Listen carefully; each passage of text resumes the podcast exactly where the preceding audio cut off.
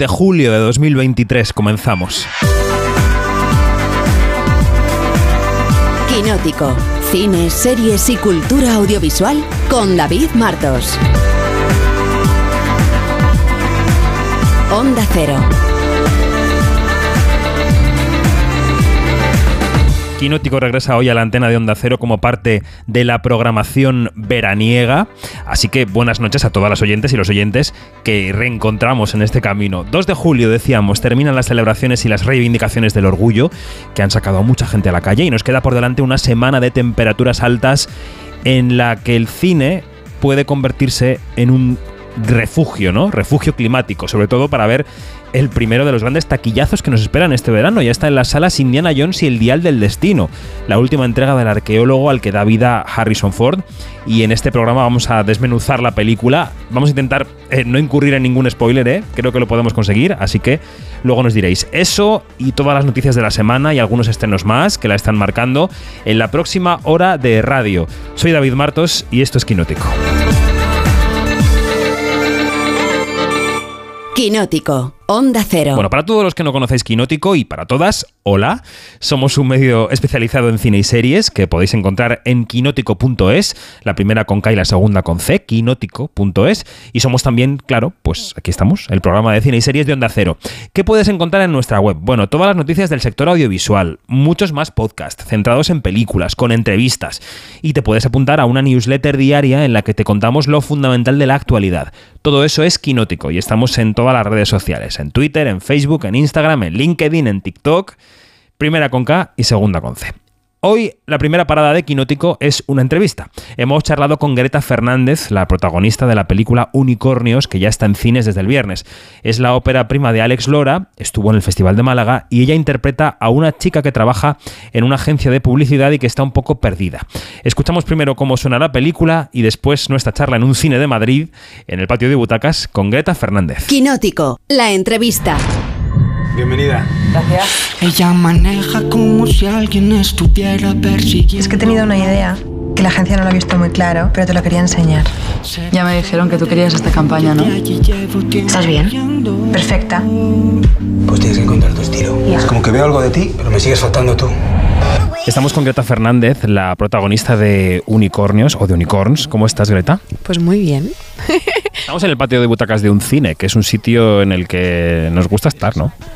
A mí me gusta mucho un cine, la verdad. Y ahora siento que hacía un tiempo como que no venía a salas a estrenar y, y ya te- ahora tengo ya recuerdos, entonces ahora ya no es nada completamente nuevo, es bonito. Es muy bonito. Bueno, Unicornios, una película que, como decíamos fuera de micrófono, ha pasado por el Festival de Málaga, que se estrena ahora, en pleno verano. Eh, yo viéndola pensaba que mm, contiene para ti algunos retos como actriz, ¿no? Que es una película que a lo mejor leída sobre el papel te puede parecer eh, retadora o te puede parecer que la tienes que pensar antes de hacerla. ¿Esto fue así? Sí, yo, yo la verdad que el otro día me preguntaban en una entrevista y me di cuenta de una cosa que no había realizado, que yo, soy poco miedosa, tengo poco miedo a la hora de lanzarme a trabajar o, a- con un personaje.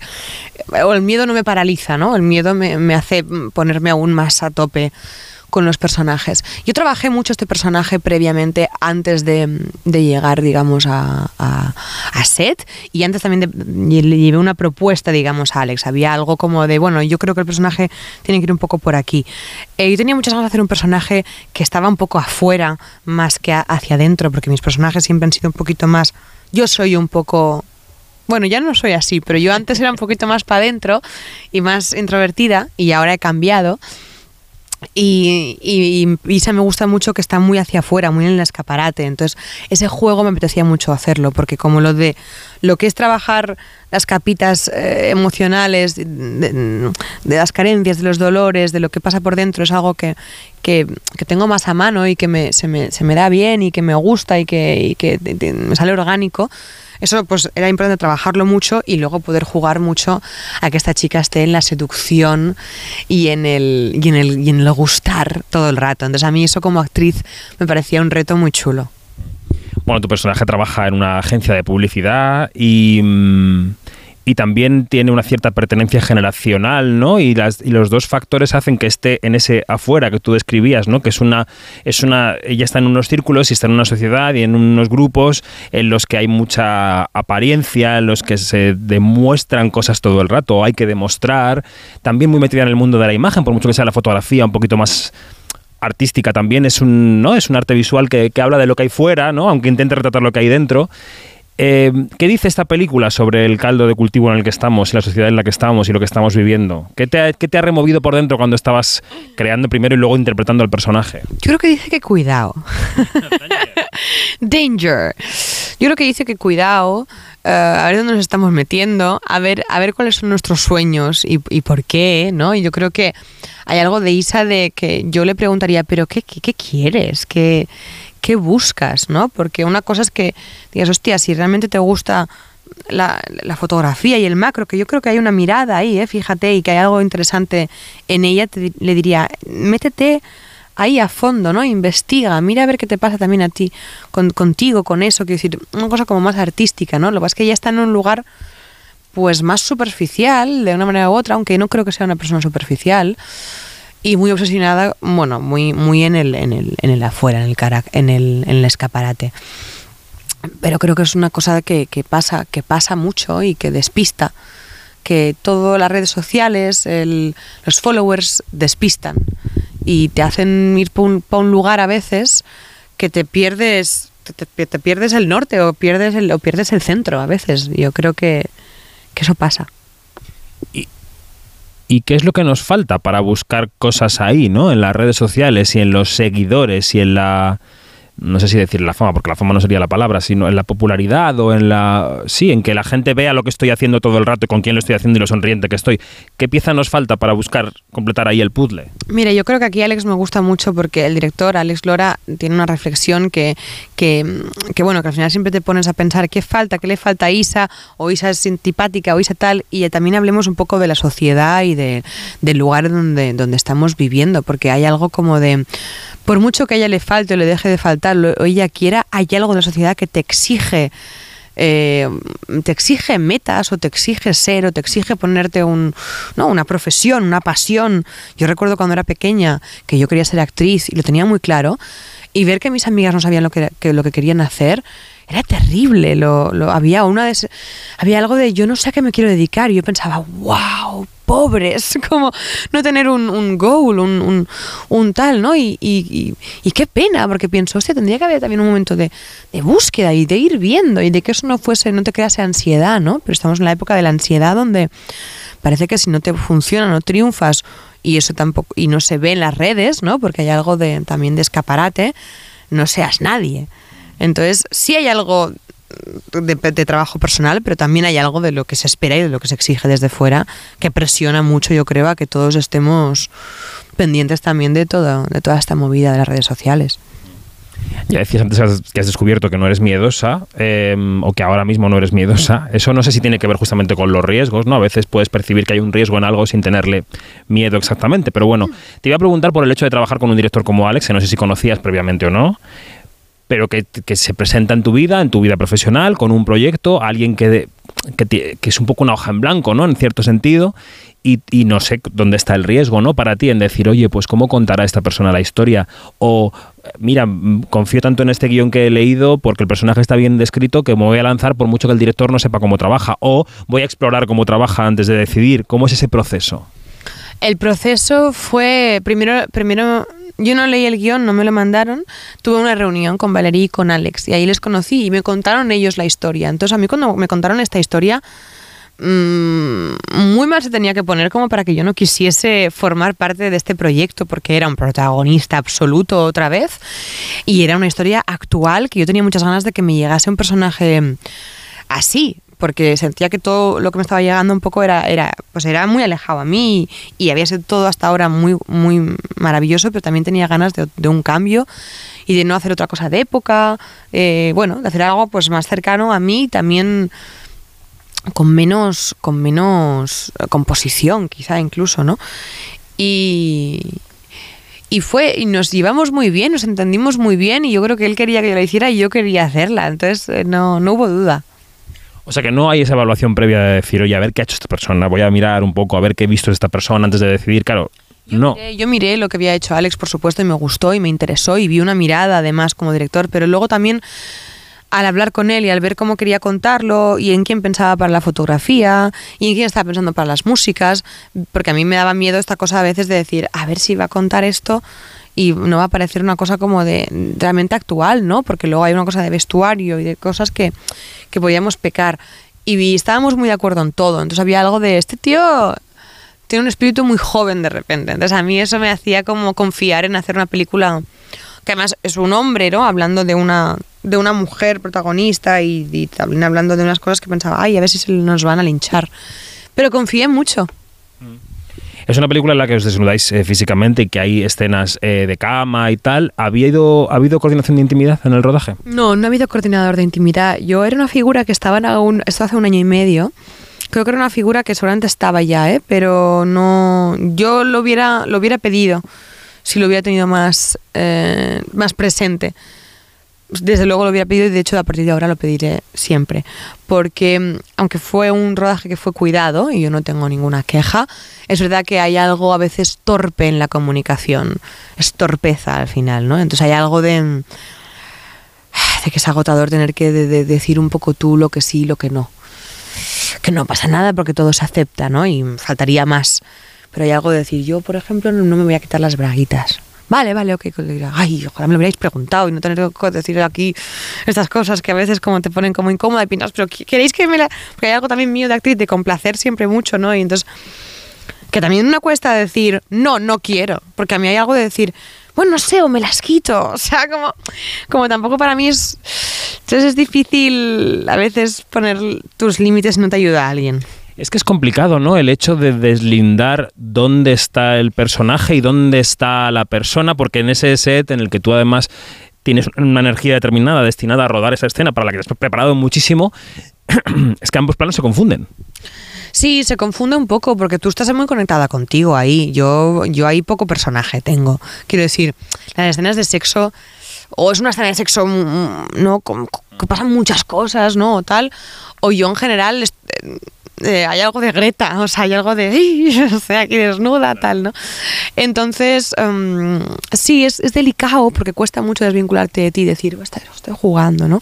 Hace poco rodé un corto eh, con Ethan Escamilla, que teníamos también escenas eh, sexuales, y por ejemplo me fue muy bien porque Ethan ha rodado tanto en Élite escenas de sexo que él estaba muy tranquilo, y entonces a mí me tranquilizó mucho, y yo dije, pero esto, esto ahora tal, me dice, pero te, te incomoda, y yo, sí, me decía, pero si es completamente técnico esto, dije, es verdad.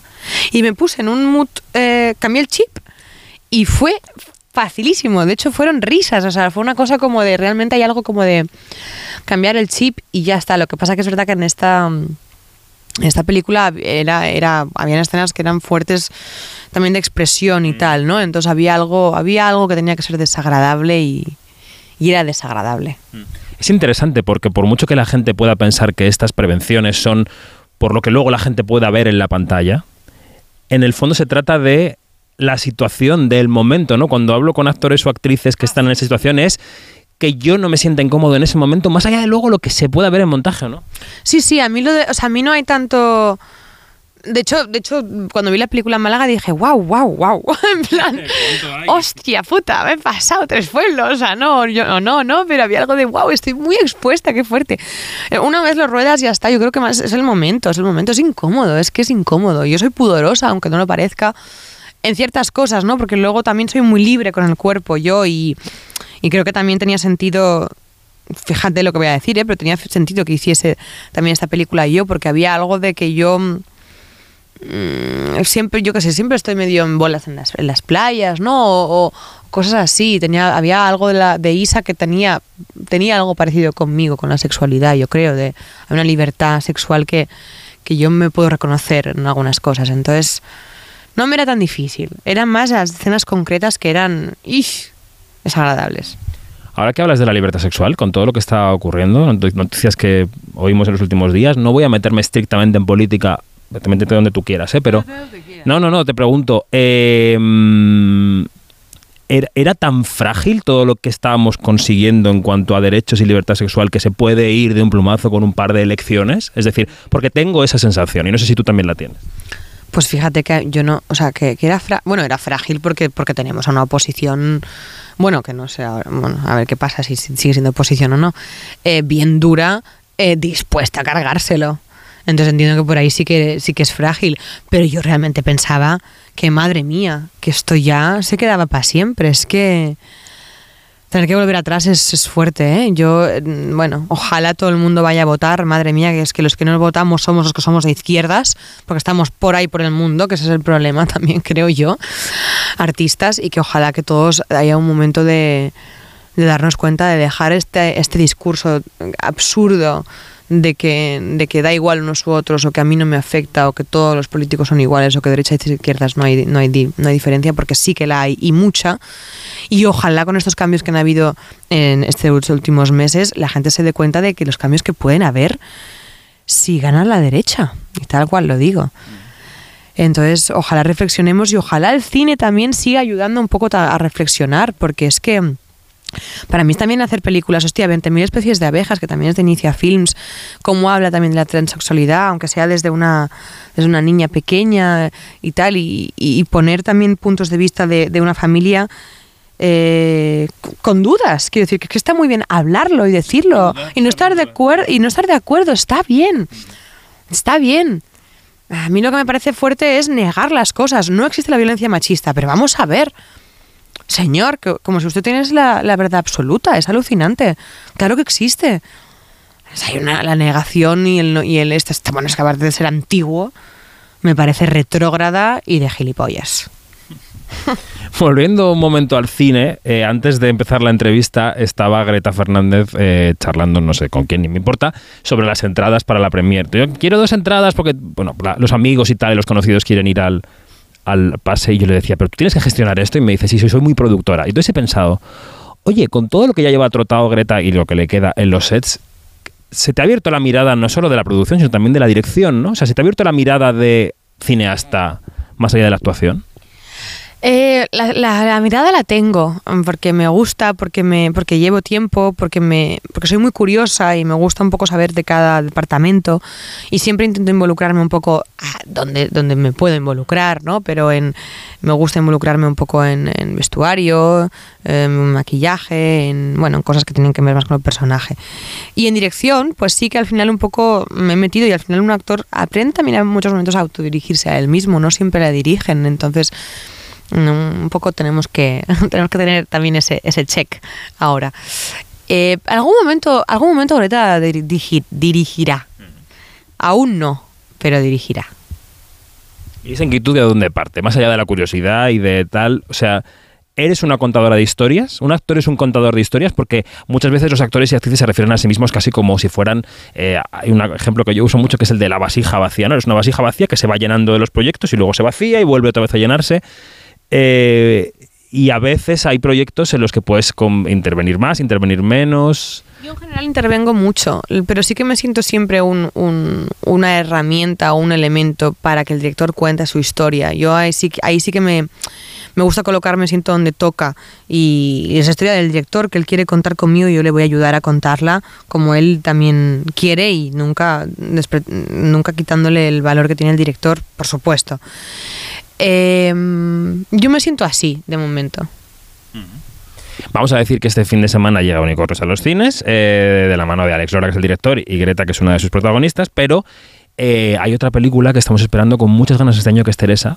Estuvimos en el avance de contenidos de B-Team eh, hace unos meses, en los que, en el que, lugar en el que los lectores de Quinótico también pudieron leerlo, ¿no? pero vimos un adelanto de la película y la verdad es que tiene una pinta fantástica. No sabemos todavía si la veremos en algún festival o en qué festival la veremos, supongo que queda poco para saberlo, pero eh, yo no sé si tienes también ganas de compartir ese proyecto, porque es otro de los grandes proyectos de este año. La verdad que muchas, porque además no he visto nada. y yo no salgo mucho. salgo poco en esta película. que también, también me hace ilusión porque am, creo que la voy a disfrutar muchísimo porque hay algo de verte todo el rato en pantalla que te cuesta, por ejemplo, te cuesta verla muchas veces. Yo no la veo muchas veces en las películas que te estoy de protagonista porque me canso de verme todo el rato. Pero esa película creo que voy a poder ser más objetiva además y verme también con un poco de distancia y aparte que me parece que todo ha sido tan loco que tengo muchas ganas de ver lo que ha hecho Paula.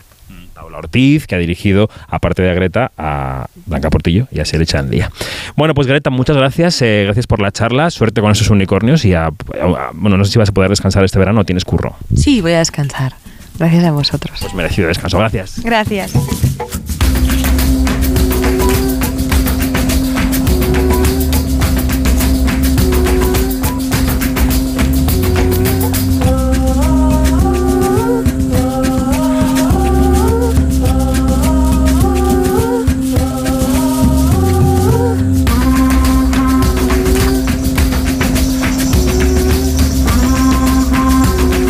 Esta es la sintonía del Observatorio en Bremen, que es la sección de análisis, de debate y de chascarrillos de Quinótico.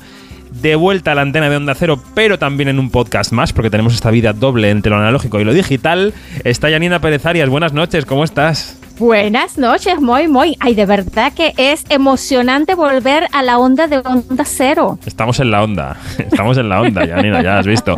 Desde la redacción de Quinótico, primera con K y segunda con C, nos escucha ya María José Arias. Hola, ¿cómo estás? Buenas, ¿cómo estáis? Muy bien, muy bien. Aquí trasnochando. Bueno, bueno, tampoco es tan tarde. Para ti sí, porque tienes horario un poco eh, de monje, pero no pasa nada, Sí. todo bien. y saludamos también a esta hora a Iñaki Mayora. Buenas noches. Buenas noches, David, compañeras, ¿qué tal? Aquí estamos. ¿Cómo ha ido el fin de semana del orgullo? ¿Todo bien? ¿Todo en orden? Todo en orden, todo, todo en orden. Aquí estamos, recuperándonos, recuperándonos. Bueno, de Buen esa- cine y buenas series. de esas reivindicaciones en las calles. Esta semana, como decía yo en la portada, es una semana propicia para refugiarse de los calores en los cines. Y la película, que, que evidentemente ha sido número uno este fin de semana, o lo está siendo, es Indiana Jones y el Dial del Destino, que es la quinta entrega de la saga Indiana Jones, que se estrenó en el Festival de Cannes y que suena así. Me jubilo. En tal caso, ¿qué tomamos? Lo mismo para mi ahijada. Mi padre me dijo que encontrasteis algo en un tren durante la guerra. Un dial que podría cambiar el curso de la historia. ¿Por qué buscas precisamente lo que volvió loco a tu padre?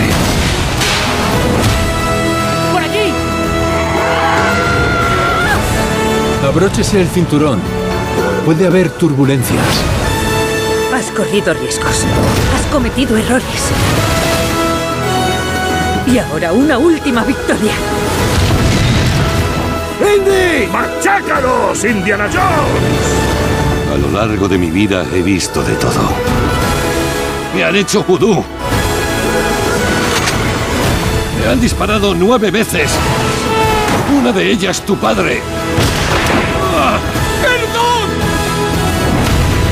Con esta banda sonora mítica de John Williams, eh, Harrison Ford al frente, James Mangold en la dirección, produciendo Spielberg y George Lucas, Phoebe Waller-Bridge en el reparto, Antonio Banderas en el reparto.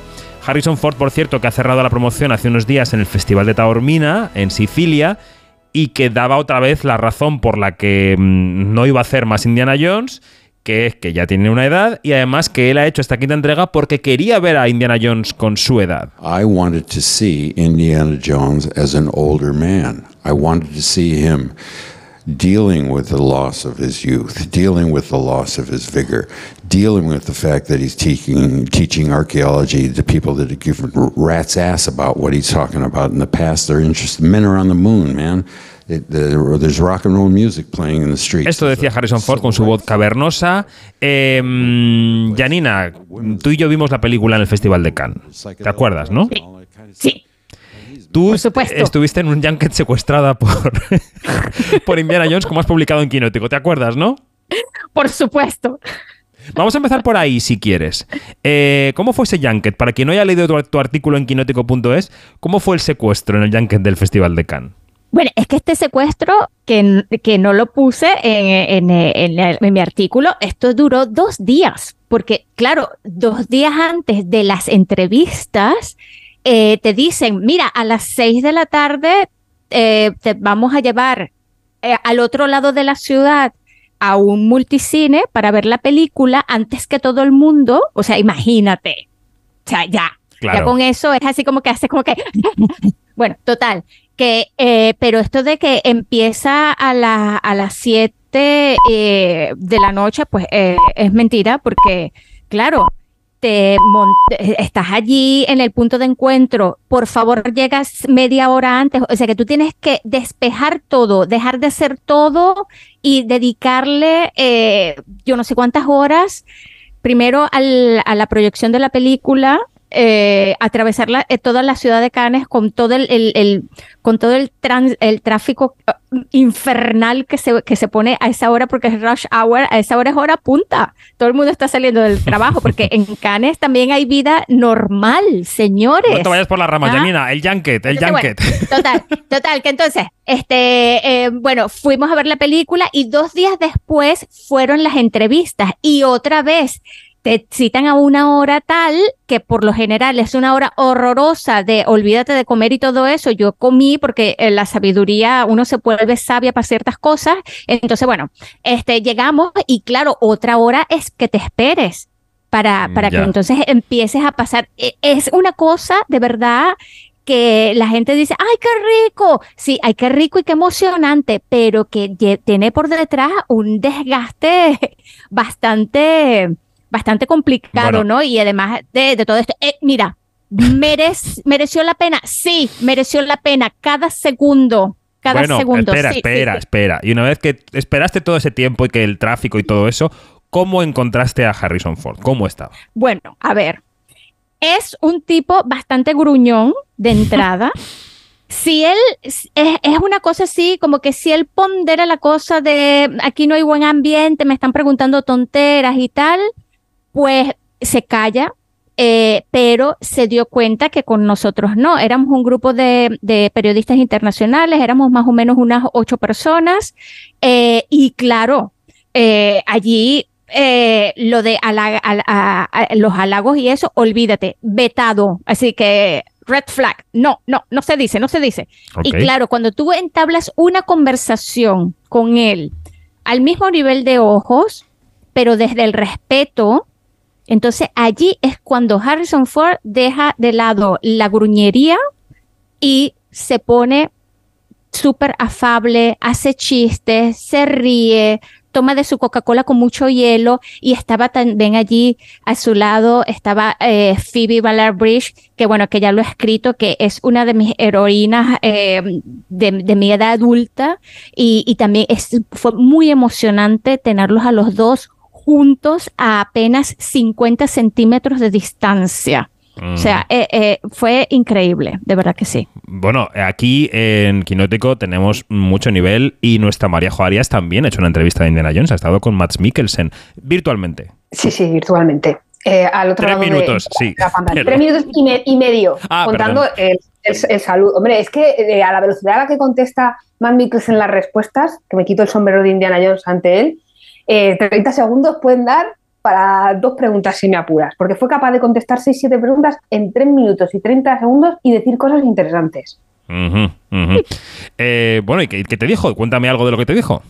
Pues mira, yo le, le pregun- le pregunté que, porque claro, las películas de Indiana Jones son importantes para, para mucha gente en muchos lugares del mundo y quería saber cómo de importantes eran, eran para él y me contaba que él las, la, la vio, vio la primera con 15 años y que, claro, que a su generación le marcó muchísimo y tuvo un gran impacto en ella porque algunas, me decía, algunas personas veían Star, Trek, Star Wars perdón, y algunas no. Él ha aparecido en Star Wars. Algunos veían James Bond y algunos no. También ha aparecido en James Bond. Pero que luego al final todos acababan viendo Indiana Jones y que eso hacía que las películas fuesen únicas y que también de alguna manera había moldeado el, interés por el cine de, de su generación.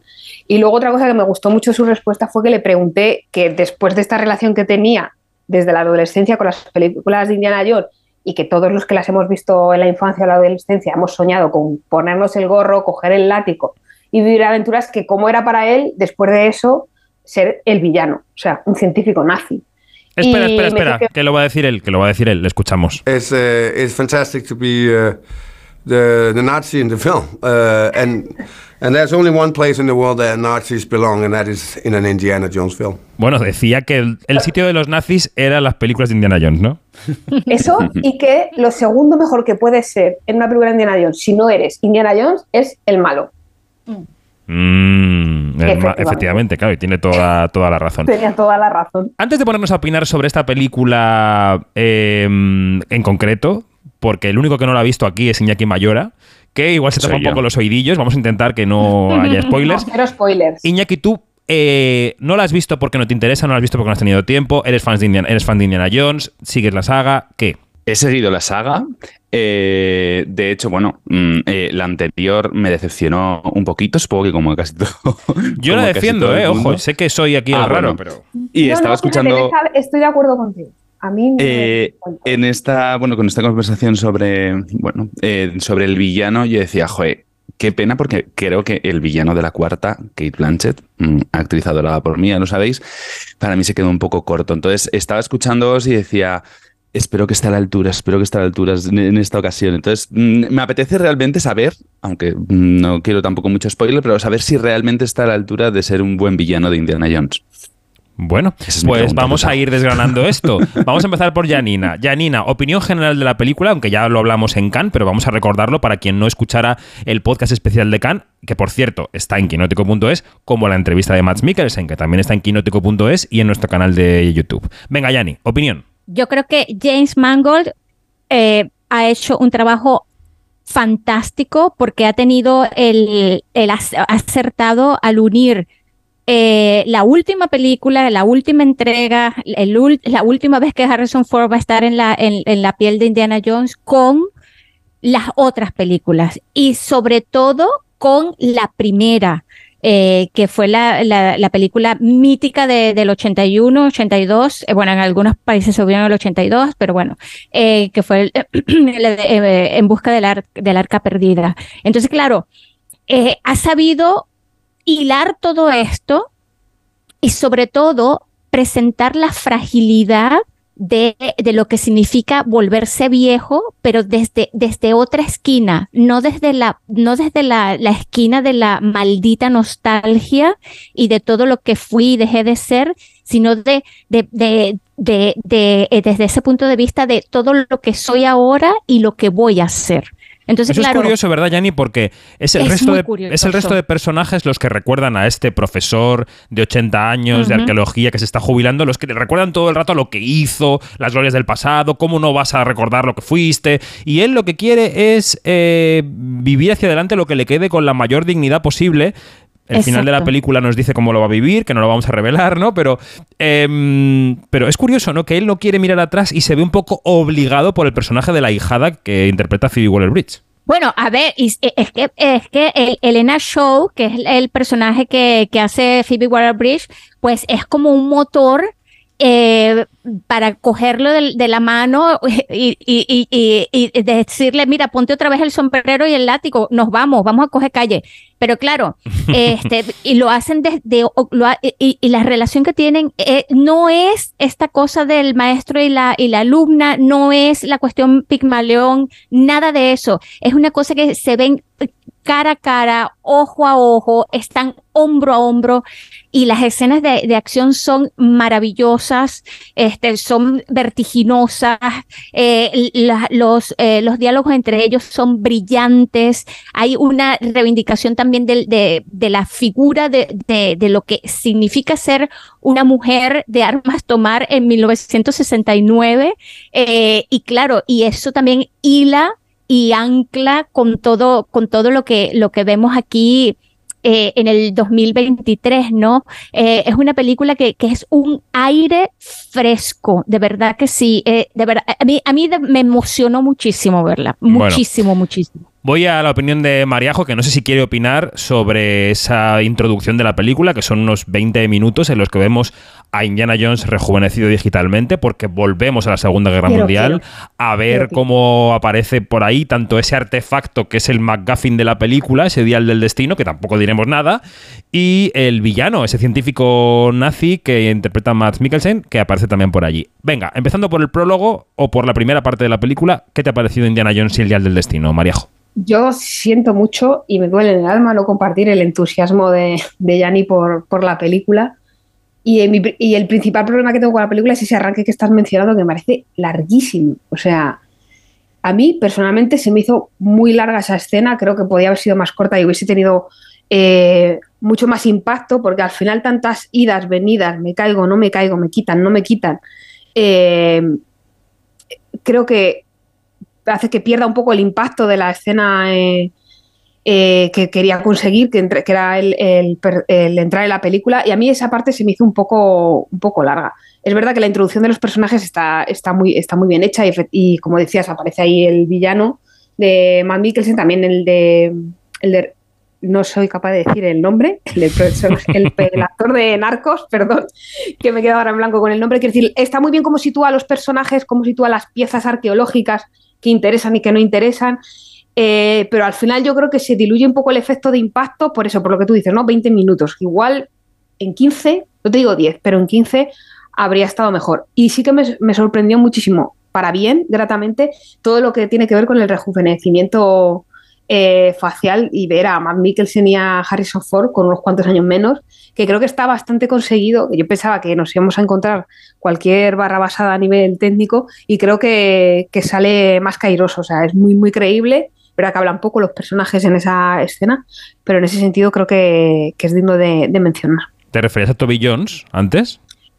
Eh, no, todavía yo me acordaba. otro. A Boyd, Boyd Holbrook, Ah, ese claro, es que el que hace papel de de Narcos, claro, Clever. efectivamente. No, no, claro, es que me, me- me he olvidado el nombre. Con Pero que también aparece Toby Jones en el prólogo, lo digo por, Sí, sí, por también, pero de todo. Toby Jones, de Toby Jones me acordaba, me quería Vale, vale. referir. A mí sí Porque me gusta- Toby Jones no hace de villano, hace de aliado de Indy. Sí, sí, sí, pero bueno, Que es decir el que- padre, es, que es el padre de Helena Show.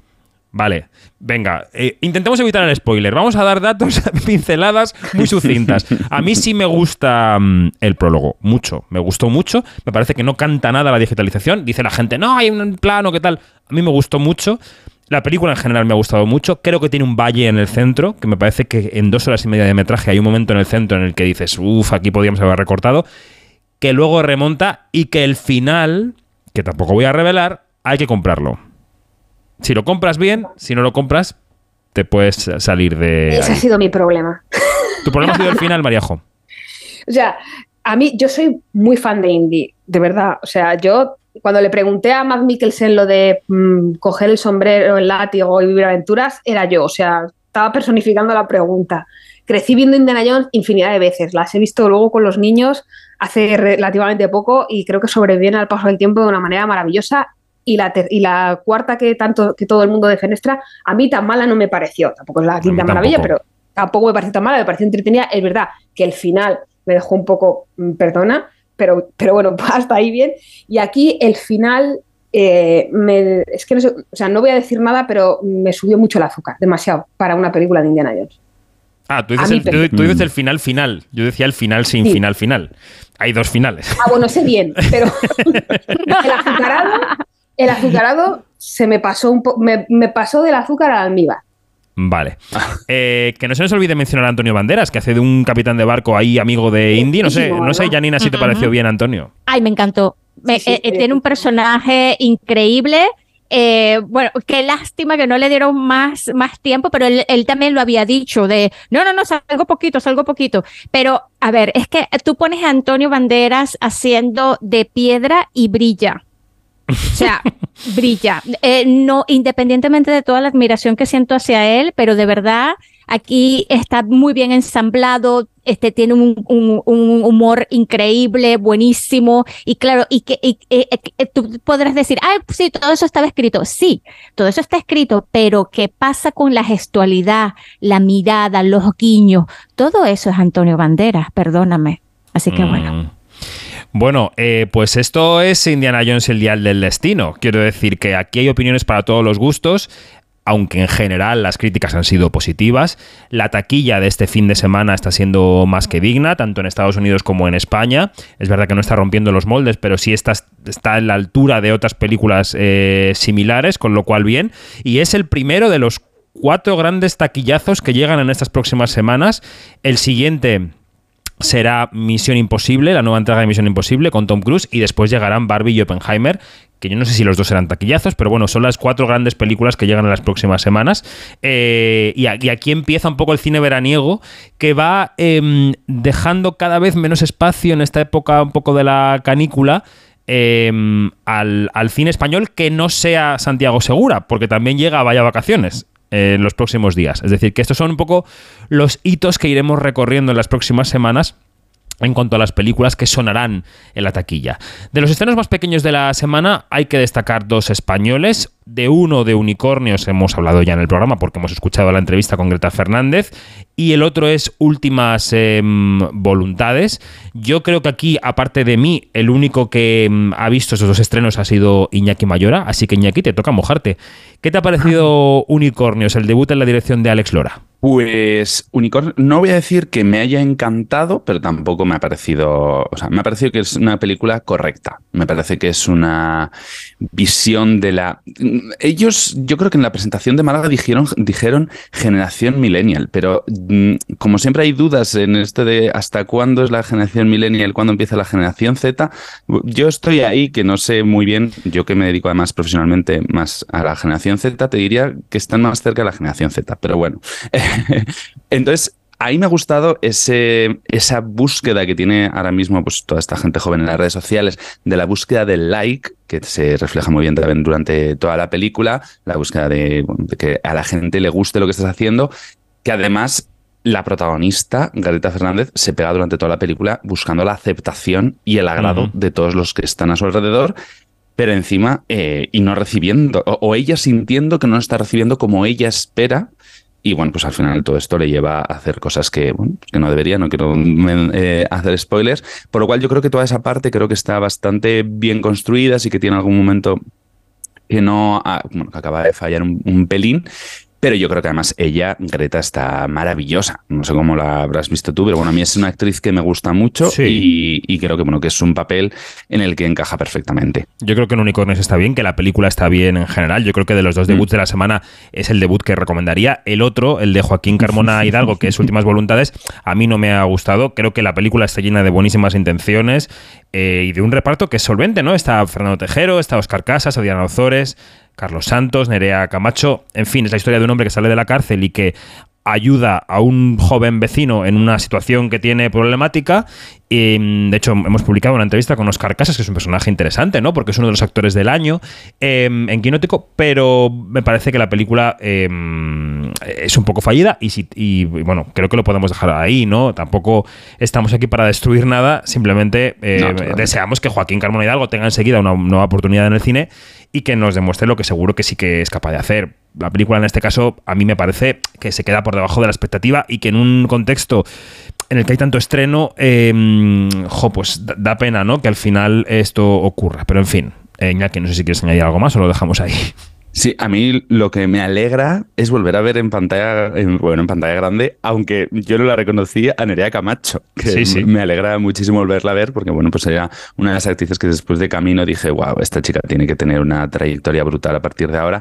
Y sí que es verdad que llevo un tiempo sin verla y la verdad que me, que me alegra muchísimo de, volver a verla en, una, en un largometraje y espero pues que, pues, pues que con esto también retome el cine y la televisión, porque la verdad es que merece mucho la pena verla. Sí, que se ha prodigado poco para lo que prometía su carrera, mm. es totalmente cierto. Bueno, eh, y de series, Mariajo, ¿qué, tendríamos que ver esta semana? ¿Qué has visto y qué recomendarías? Pues mira, yo he visto Días Mejores, eh, para entrevista que estuve hablando con los creadores, con Adolfo Valor y Cristóbal Garrido, y yo es que soy muy fan de esta serie, la primera temporada me enamoré de los personajes y entonces volver a encontrármelos después de la pandemia otra vez en terapia. Eh, me da, me, da subidón. Reconozco que la serie es una serie de personajes y que está muy bien escrita y los, los actores tienen muy bien calados a los personajes y yo creo que si te encariñaste con ellos en la primera, eh, vas a disfrutar mucho la segunda y sufrirla al mismo tiempo porque es de llorar y reír, como decía mi abuela.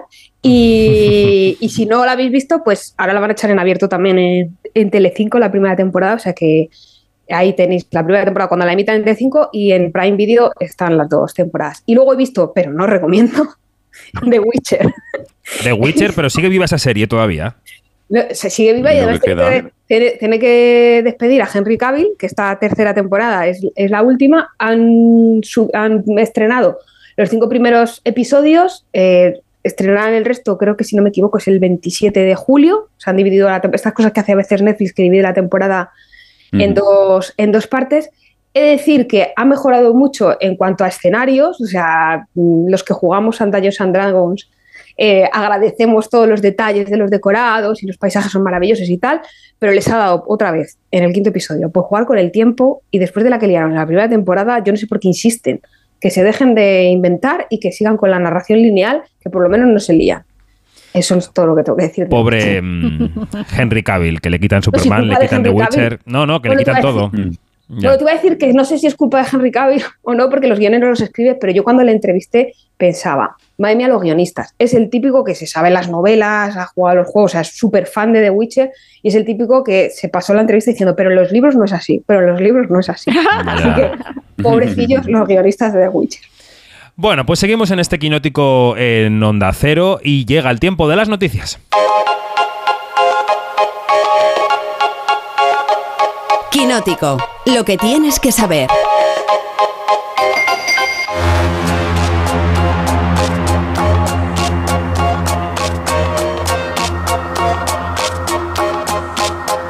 In my tiny little plastic world where caffeine is the only drug. Porque esta semana han ocurrido cosas que aquí nos cuenta Iñaki Mayora. ¿Por dónde quieres empezar, Iñaki? Bueno, pues yo creo que tenemos que empezar con, con la muerte de esta semana de Carmen Sevilla, a los 92 años, que bueno, ya sabemos que se, ya se retiró en 2009 después de haber sido diagnosticada Alzheimer.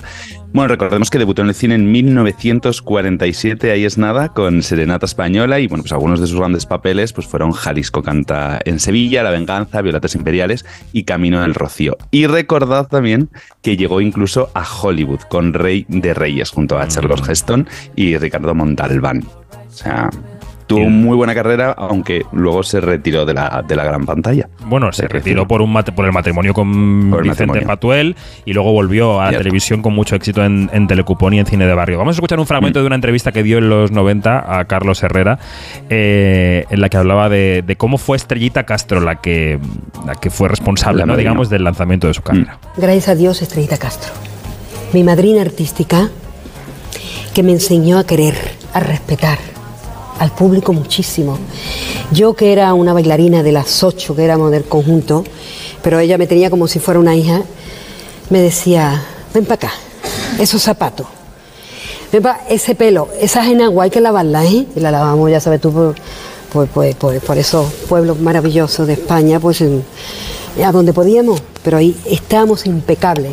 Entonces a esa mujer sí que le tengo que agradecer y la tengo en mi mente y en mi corazón siempre. Bueno, esta era Carmen Sevilla, que era un personaje eh, pues, icónico y central de nuestro cine y al que, a la que han recordado incluso los medios americanos ¿no? esta semana en su, en su desaparición.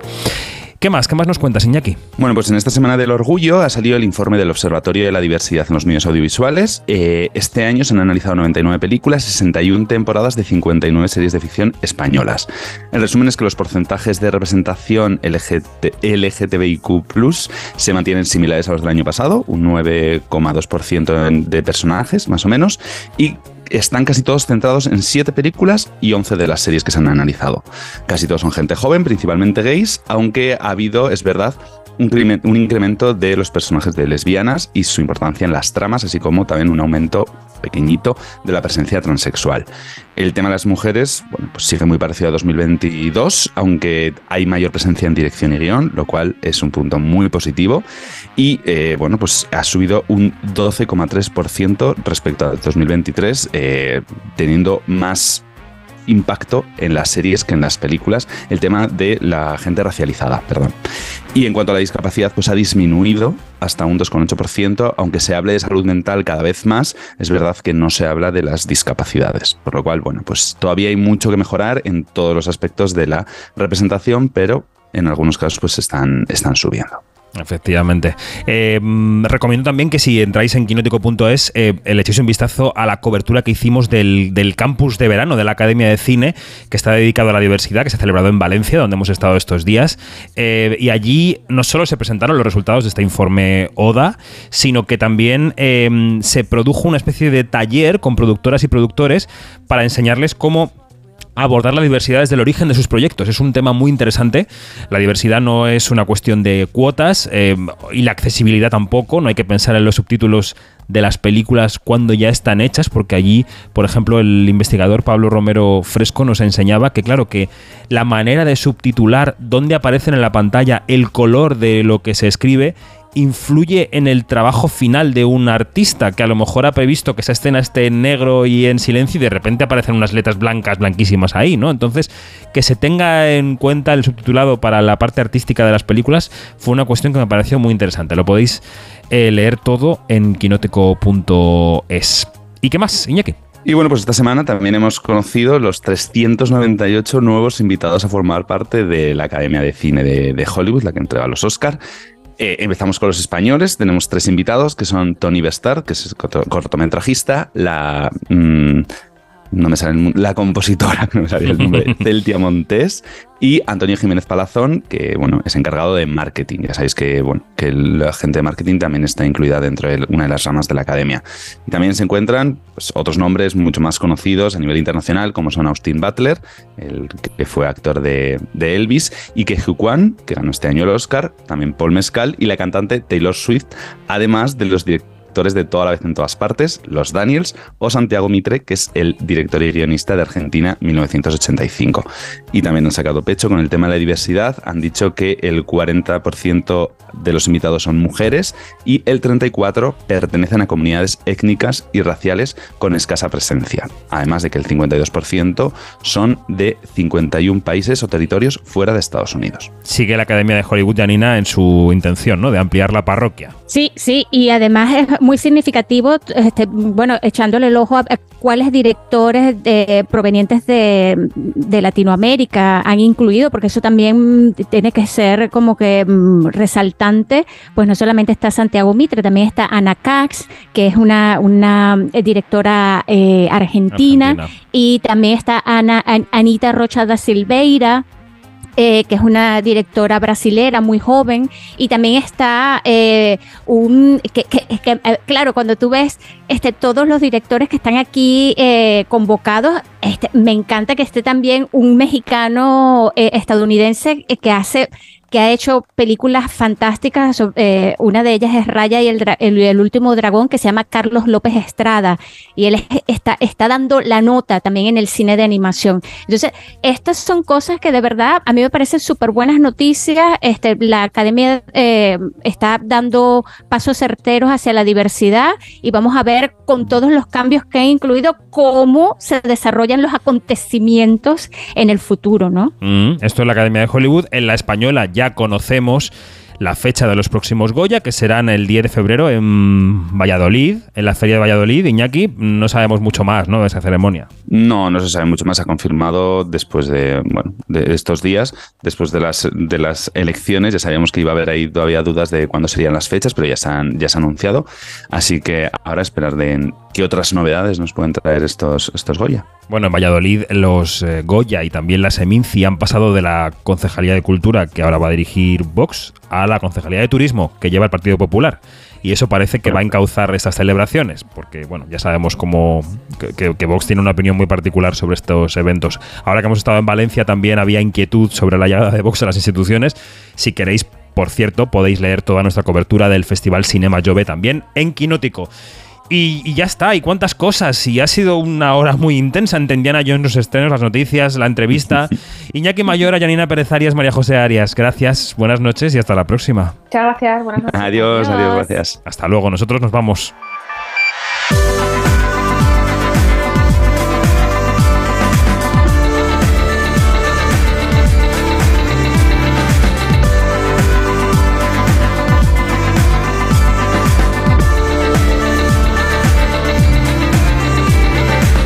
Es todo, más información en quinótico.es, primera con K y segunda con C, y en nuestras redes sociales donde somos Quinótico. Que acabéis de pasar una muy buena noche en compañía de la programación de Onda Cero y todos los podcasts, entrevistas, noticias, todo lo demás en Quinótico. Adiós.